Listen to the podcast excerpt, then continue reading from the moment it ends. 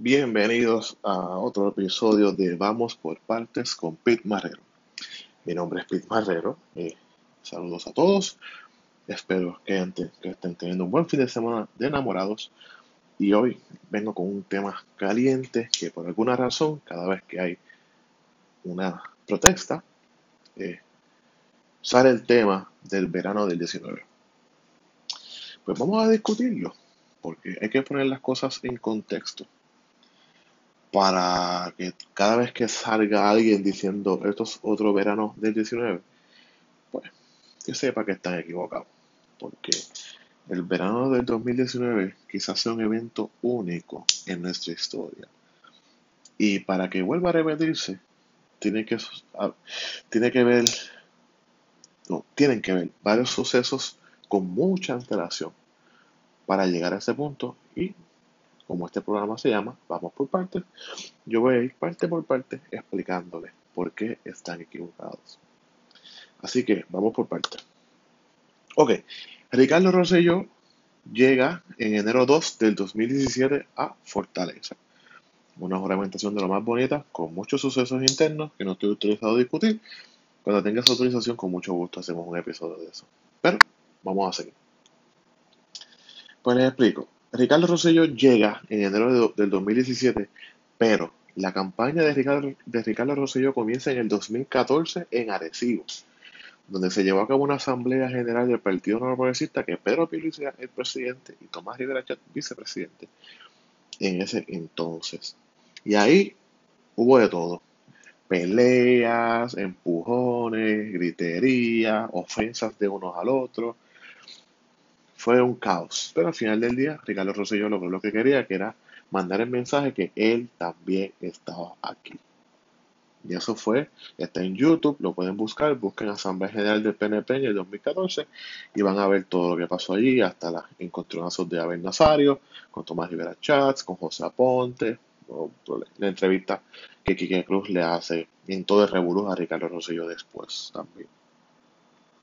Ok, Luego de ese evento nace una campaña eh, de esperanza, ¿verdad? Porque era una, una campaña de cambio. Eh, era como que traer la nostalgia y melancolía de los años 90, años gloriosos en Puerto Rico, bajo la gobernación de Pedro Rosselló, pero con una esperanza de que es algo nuevo, es joven, ingeniero de MIT, eh, doctor de Michigan State University.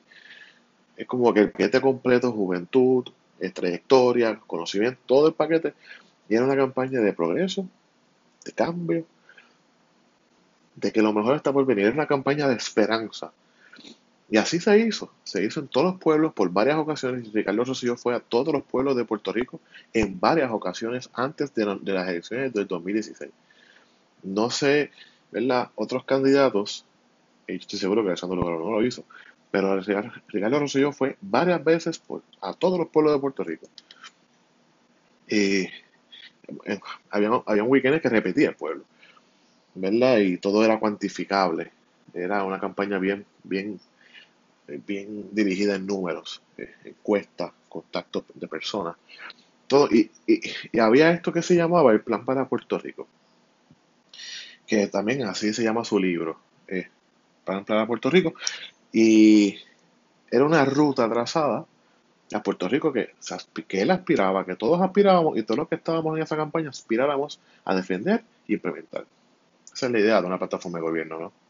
Y Ricardo Rosselló defendió esa plataforma en dos ocasiones. La defendió en la primaria del PNP en junio del 16 y la defendió en las elecciones del 2016 y ambas defensas fueron exitosas porque la gente vota por un candidato, pero tú estás votando por una plataforma de gobierno.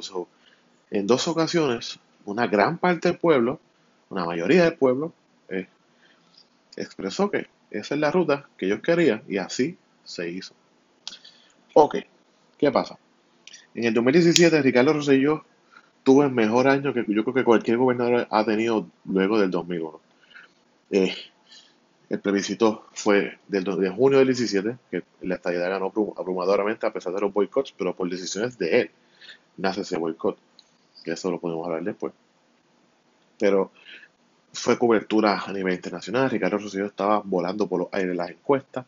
Eh, en promedio eran A, B, bien pocas C, bien pocas D y casi ninguna F.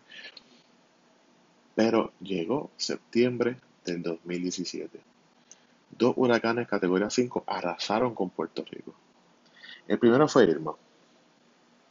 Eh, no hubo mucho daño, el área metro y el área este de Puerto Rico Norte sí hubo daños. Eh, la administración salió rápido en acción y de verdad fue flawless. Una buena atención, inclusive se atendieron gente, el centro de convenciones se convirtió en un hospital gigante donde se recibieron heridos de nuestras hermanas islas y Puerto Rico lucía como el líder de la región y el líder en recuperación.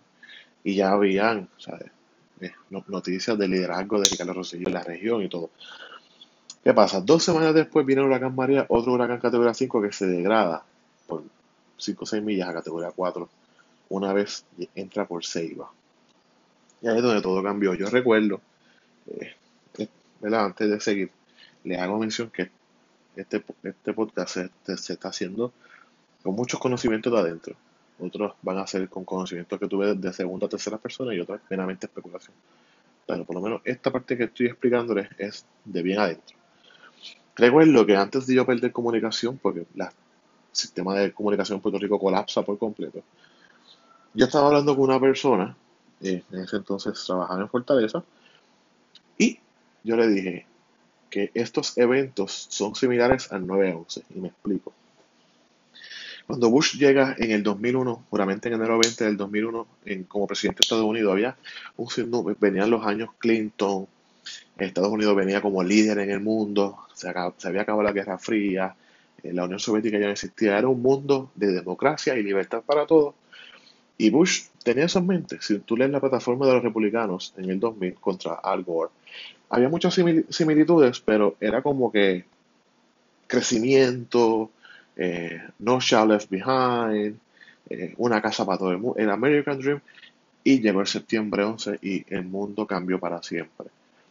Por varias razones que voy a explicar en las similitudes que tiene eso con Ricardo Rosselló. Pues yo le digo eso a esta persona por texto. Eh, prácticamente, no sé, nunca supe si me contestó porque de ahí entonces perdí comunicación completa. nunca me llegó el mensaje, no sé si lo entendió o estaba haciendo otra cosa. Anyway, punto es que yo dije eso y no me equivoqué porque el huracán María y el septiembre 11 destapan muchas cosas. Eh, destapan ineficiencias del gobierno. En este caso, la ineficiencia de la CIA y el Pentágono de anticipar un atentado de esa magnitud. Discúlpeme. En el caso de Puerto Rico, no prepararse, ¿verdad? Para lo que sería un huracán de una vez cada 100 años se destapan los miedos de la gente de lo, por, lo que, por lo que acaban de vivir, ¿no? En el caso de Estados Unidos no sabían qué otro atentado podía ocurrir, si es efectivamente que iba a ocurrir. Y en Puerto Rico las personas no sabían a dónde ir, no pueden comunicarse, no saben si sus familiares están bien. Esta incertidumbre arroba Puerto Rico. En Estados Unidos lo que se ve es una mancha negra en el Caribe porque Puerto Rico prácticamente desapareció del mapa por muchísimas horas, incluso yo creo que hasta uno o dos meses. Entonces, cuando pasan esas cosas, ahí donde también se destapa quién es el, el liderato de la persona. Y eso viene con consecuencias. Eh, porque recuerda que no todo el mundo está capacitado para trabajar una emergencia de esa magnitud. Quizás Ricardo Rosselló sí o quizás Ricardo Rosselló no estaba listo. Knows? Nunca sabremos porque no tenemos más allá de las interioridades, ¿verdad? Pero lo que sí sabemos es que gente en su círculo no estaban aptos para la emergencia y eso le costó muchísimo. ¿Qué pasa? Que eso llevó a Ricardo Rosselló a su primera crisis. al primer chat que se filtra, que, que le cuesta el puesto a William Villafañe y demás funcionarios involucrados en ese chat, chat de WhatsApp. Y es la primera prueba de fuego. ¿Qué pasa? Ese chat obviamente por las personas que estaban en ella y su contenido, era alguien dentro de la administración. No hay de otra. Ahí no estaba nadie que no fuera de confianza de fortaleza. Entonces esa es la primera gran crisis y es una crisis de confianza en su en personal. ¿En quién yo puedo confiar ahora? Que ya me filtraron un chat y me, le costó el puesto a varios funcionarios bien cercanos a Ricardo Rosselló. No es Ricardo Rosselló, pero sí es como o sea, tumbar más de la mitad de tu staff. Y la crisis de confianza que surge a través de eso. Luego Ricardo Rosselló tiene la segunda crisis que no fue provocada por, por, nadie en Puerto Rico ni por él, sino fue provocada por una guerra de contratistas bien poderosos en Washington DC. Y es la crisis de Whitefish.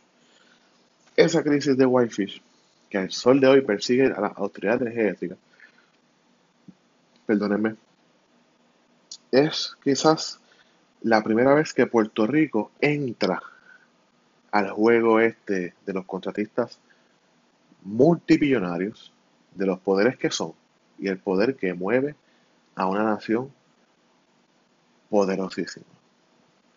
Puerto Rico nunca había estado dentro de ese juego, nunca en su historia. Lo más cerca que estuvo fue en la guerra hispanoamericana y fue, era una barrilla desde el comienzo.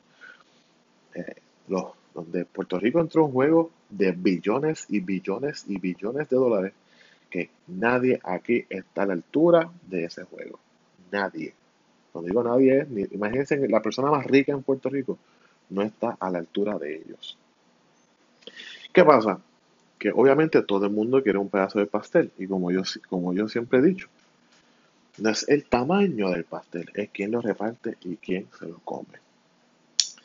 Así que Whitefish se convierte en noticia internacional con sospechas de corrupción, van a Montana, incluso insinúan que el secretario de Interior de esa época estaba metido en esa discusión con un posible candidato a gobernador de Montana, que si tenía dos empleados, que si no tiene experiencia, que si fue un, eh, un contrato sin subasta, un montón de que si Ricardo Ramos estaba, un montón de cosas. Pero, perdóneme, eh, más adelante se, supo y el FBI arrestó a varios funcionarios de FEMA y de Cobra Energy, que Cobra Energy, fue la compañía que se quedó con todos los contratos across the board, incluyendo los de Wi-Fi.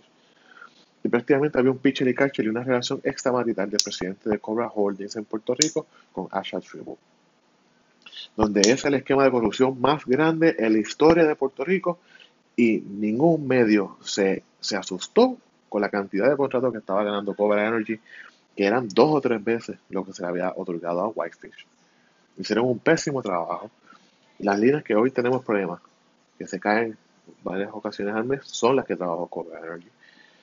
Y aquí nadie dijo nada, porque no había nada que decir. Habían sacado Whitefish y el que, que, que ellos querían que se llevara todo el bizcocho, al final del día se lo llevó. So, ahí se reivindicó un poquito la administración de Ricardo Rosselló con ese desenlace. ¿Qué pasa? Luego del escándalo de Whitefish, sucede que Ricardo Rosselló está en una crisis. Renuncia a Teresita Fuentes, muchos años después de Whitefish, renuncia a Teresita Fuentes. Hay mucha incertidumbre porque los fondos federales no están llegando por el escándalo de Whitefish. Eh, hay gente con techos azules, gente sin techo, gente sin casa, viejitos, niños, una crisis por todo lo alto. FEMA se está tardando en dar dinero y desclasificó a, muchísimas personas. Eh, entonces, eh, había tanta incertidumbre en la renuncia de Teresita Fuentes, secretaria de Hacienda, y, el nombramiento de Raúl Maldonado nuevamente al jefe, como jefe de Hacienda y jefe de gerencia y presupuesto, y representante gobernador ante la Junta, ¿sabe? tener el poder absoluto en Puerto Rico. Pudieron apaciguar esa crisis, pero ya para esa, para esa misma fecha, que fue en enero del 19, ya estaba pasando algo. Estaba pasando algo, perdón, puse algo. Que nadie sabía hasta el año 2020. Y era que el gobernador Ricardo Rosselló, el FBI ya sabía, y el gobernador Ricardo Rosselló también se había querellado y varios funcionarios de su administración que estaban siendo extorsionados por un promotor de eventos eh, por un contenido de un chat que eso incluía también al hijo del ex secretario de Hacienda. Y pues, Ricardo Rosselló sabía, creo yo, que en algún momento ese chat iba a salir. Eh, inclusive, aquí es que llega toda la cronología, porque el 2019, desde enero, pasó de Teresita Fuentes, estaba pasando el, el, soborno, el intento de soborno por un chat, o por varios chats, en Telegram. Ricardo Rosselló, según el pliego acusatorio, sabía, porque se creyó. O en ese mismo mes sacaba el famoso chat de Telegram, deja de existir eh, a finales de, enero del 19 o principios de febrero, por ahí. Eh, so, también habían otras investigaciones que yo creo que Ricardo Rosselló tenía conocimiento de lo que estaba pasando en otras agencias. ¿Qué pasa? Que aquí es donde la cosa se pone fea porque estamos llegando ya a mayo. En mayo del 19 surge otra crisis. Eh, el secretario de Hacienda desaparece en abril y se va a Nueva York en época de contribuciones, que eso ningún secretario de Hacienda. El secretario de Hacienda trabaja todo el año, pero los años más imposibles para un secretario de Hacienda es marzo, abril y mayo. Y él vaya, supuestamente un asunto personal, y regresa en, a finales de abril, pero en mayo, eh, Raúl Maldonado dice lo de la mafia institucional con Rubén Sánchez. Inclusive hace un comunicado chipichape que claramente no fue revisado por nadie. Y pues para mandar el mensaje, ¿no? Eso eventualmente le termina costando él todas sus posiciones en el gobierno. Y pues, luego Raúl y Maldonado, el hijo de Raúl Maldonado, va también a, llama a WKQ a Rubén Sánchez y dice todas las barbaridades que dio. Eh, eh, perdóname, esto es una entrevista histórica eh, de palabras soeces, de múltiples acusaciones de corrupción. Y llegamos al 8 de julio. Ya había un rumor corriendo de que habían extractos de conversaciones. ¿Qué pasa? Que aquí es donde viene, ¿verdad? Lo importante. Para tú tumbar a cualquier persona, tú no la tumbas de un solo cantazo. Tú la vas machucando. Ricardo Rosselló venía cogiendo cantazos desde, desde, octubre del 2017. Porque ese mes de María Irma le fue muy bien. En octubre fue que todo fue cuesta abajo. Algunos errores ganados por la oposición, otros autoinfligidos unos errores que no tenían que ver nada con él, pero él las terminó pagando. Entonces venía machucando, se venía machucando él, lo venía machucando a él, muchos de su staff lo venía machucando a él y él nunca se quiso dar cuenta de eso. Llegamos a julio 8 del 2019.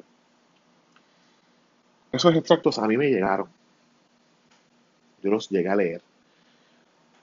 Y eran unas 9, 8 páginas era una, una, cosa de otro mundo. Y yo le pone el conteo y dije, wow, está fuerte, pero ¿quién no tiene un chat así en su teléfono? ¿Qué pasa? En julio 9 salen 11 páginas adicionales de las que ya se han enviado. Y Ricardo Yolandi confirma la veracidad de muchas de esas páginas, que también yo había tenido acceso a ellas. Y vuelvo y repito, lee el contenido, sí, un poquito más fuerte, pero ¿quién no tiene un chat así en su teléfono? ¿Qué pasa? que pasa algo en julio 10, y aquí es donde es el problema, porque todo esto está pasando mientras Ricardo Rosselló está en Francia.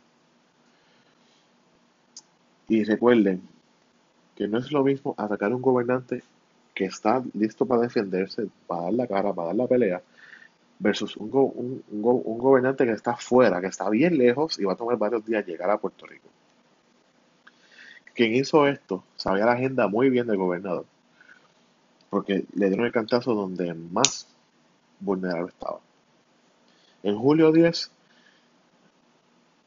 todo Puerto Rico se detuvo por, la primera ocasión en el mismo mes, cuando arrestan a Julia Queleje, Angie Ávila, Alberto Velázquez Piñol y a Fernando Scherrer. Varias cosas. Recuerden, todo esto pasa cuando Ricardo Rosselló está fuera de Puerto Rico, ahí es que nace en Twitter hashtag renuncio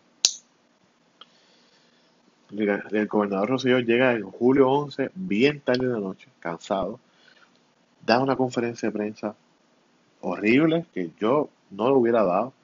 Yo siendo asesor, yo hubiera sido asesor de comunicaciones fortalecido. ¿Sabe qué? Vamos a esperar A otro día tú bañate, come, descansa, piensa, habla con tu esposa, habla con tu papá, habla con tu familia, porque necesitas descansar para lo que viene. Pero él decidió dar la conferencia, nadie lo detuvo, porque parece que estaba rodeado de, muchos, de muchos yes men, y el chat así mismo lo,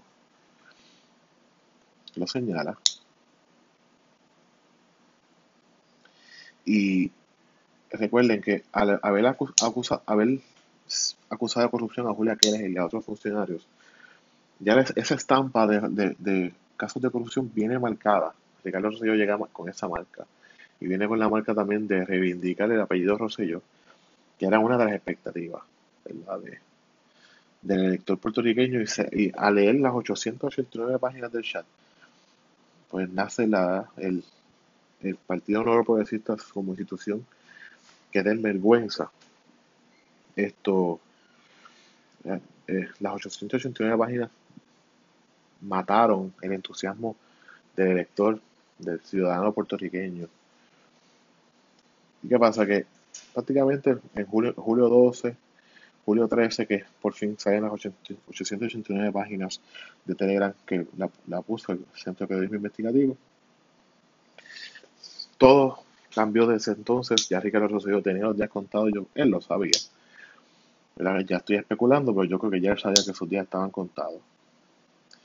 Y Ricardo Rosselló comete un error garrafal. Eh, la familia Rosselló y la familia Nevares son unos católicos históricos. Incluso Ricardo Rosselló es católico, o era, no sé.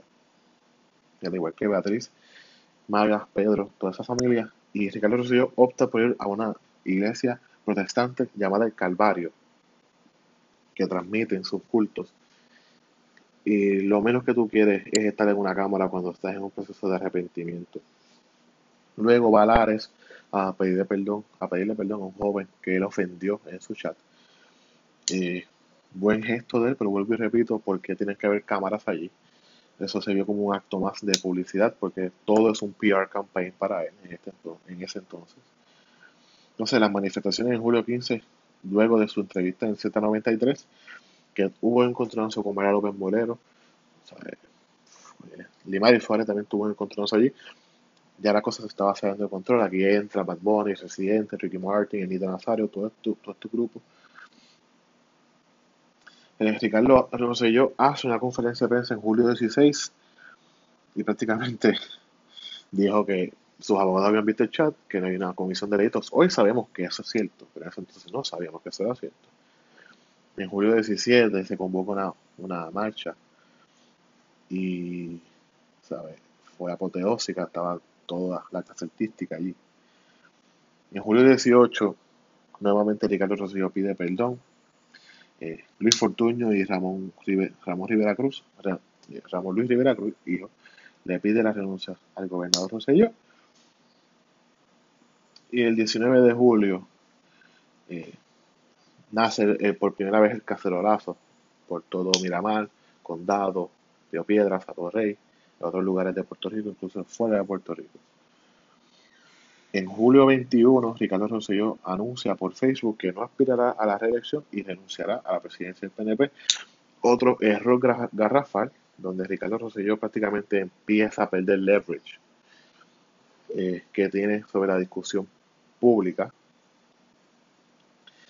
En julio 22 fue la histórica marcha en el expreso Luis Ferrer frente ¿verdad? a Irán Bithorn y Plaza de las Américas, donde hubo miles de personas, ya también a lo largo de todo Puerto Rico. También dio una entrevista horrible eh, en, Fox News con Chef Smith. Claramente nunca ha visto una, una entrevista que ha hecho Chef Smith. Chef Smith no come cuentos y es un periodista serio. Y Ricardo Rosselló no midió muy bien esa estrategia y también le explotó en la cara. Y prácticamente el 24 de julio todo se acaba. Ricardo Rosselló anuncia su renuncia y eh, era efectiva a las 5 de la tarde, el 2 de agosto. También anuncia su renuncia a Ricardo Gerandi para esa misma fecha y casi todo su staff de confianza en Fortaleza. Y luego, ¿verdad?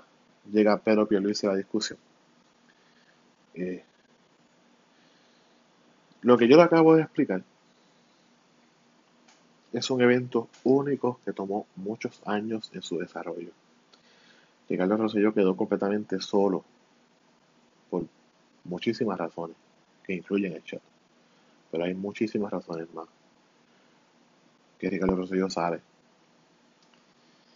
En esta ocasión, Pedro Pierluisi se encuentra bajo fuego, pero es un fuego manejable, es un fuego que se soluciona escuchando, es un fuego que se soluciona dialogando. Lo que pasó en el 2019 no volverá a pasar en Puerto Rico, a menos que cosas iguales de las que yo describí en estos 25 o 30 minutos sucedan o cosas peores que eso suceda. Si a Ricardo Rosselló nunca lo hubieran amenazado de residenciarlo y hubieran los votos, incluso hubo una convocatoria extraordinaria por Johnny Méndez para eso. Ricardo Rosselló quizás seguía como gobernador y el PNP hubiera cogido una paliza en el 2020. Pero eso no sucedió. La, la idea de residenciamiento era para que él renunciara. Y eso se logró. Que estemos a favor o en contra de todo lo que pasó y el desenlace de la renuncia, eso es debatible, cada cual tiene su posición, pero esa es la realidad.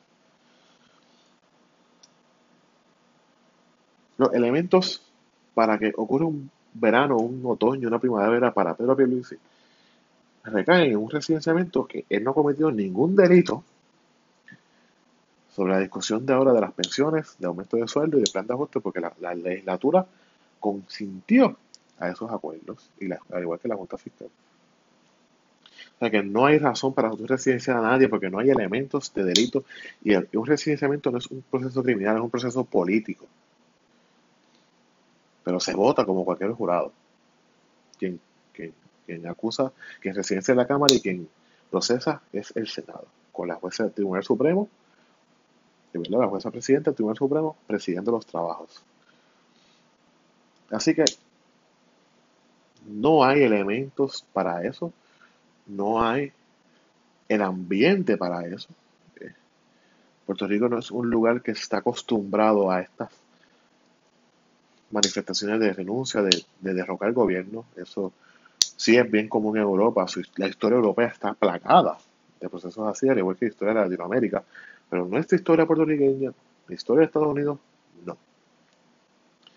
Así que con eso establecido, espero que esto le haya servido de guía para qué sí puede provocar un evento de la magnitud del verano del 2019 y que meramente son gente intentando revivir algo antidemocráticos porque meramente están en, contra de unas decisiones que se han tomado en una administración que está haciendo de tripas corazones, con un presupuesto limitado y con muchos planes de ajuste y negociaciones pendientes. Así que vamos a dejarlo aquí. Yo creo que este es el episodio más largo que yo he hecho, casi 30 minutos. Así que esto es otro Vamos por parte con Pedro Marrero, edición verano del 2019. Eh, hoy es domingo 13 de febrero, así que feliz Día de los Enamorados para los que escuchen esto mañana. Y haga las cosas bien. Y nos vemos en otra edición de Vamos, por Partes con Pete Marrero. Espero que les haya gustado.